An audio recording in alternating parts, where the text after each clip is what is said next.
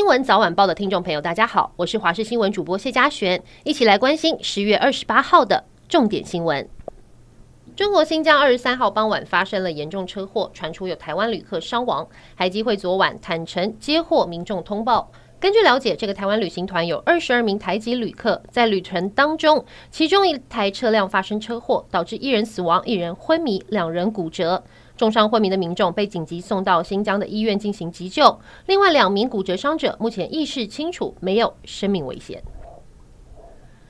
蓝白合濒临破局，蓝委郑丽文上节目直批侯办执行长金溥聪提出的民主初选是造成谈判失败的主因。国民党总统参选人侯友谊进办在二十七号晚间发出声明，表示有心人士近来刻意发动攻击，要诋毁金普聪，想塑造他是蓝白河的最大阻碍，制造蓝营内乱。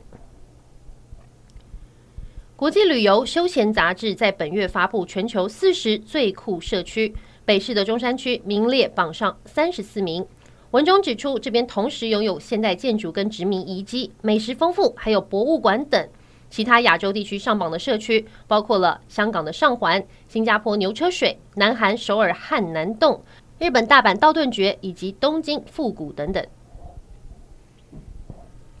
台中传出有人假冒通讯行业务，向大学生谎称以无卡分期申办手机等三 C 产品，可以现赚五千块钱。学生办好之后，将手机交给对方，却背下了数万元不等的债务。逢甲大学证实已有上百名学生受害。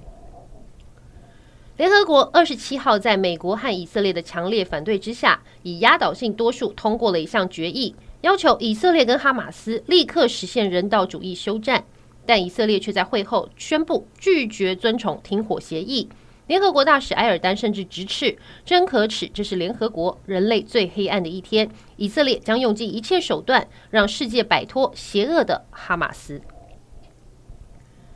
受到东北季风跟华南云雨区东移的影响，在今天全台都有短暂阵雨，尤其北部、东部的降雨最明显，气温也会降低。离岛南竿低温降到十六点八度，北部地区低温只有十九度，高温也只有二十三到二十五度。要到下周二开始，水汽减少，温度才会逐渐回升。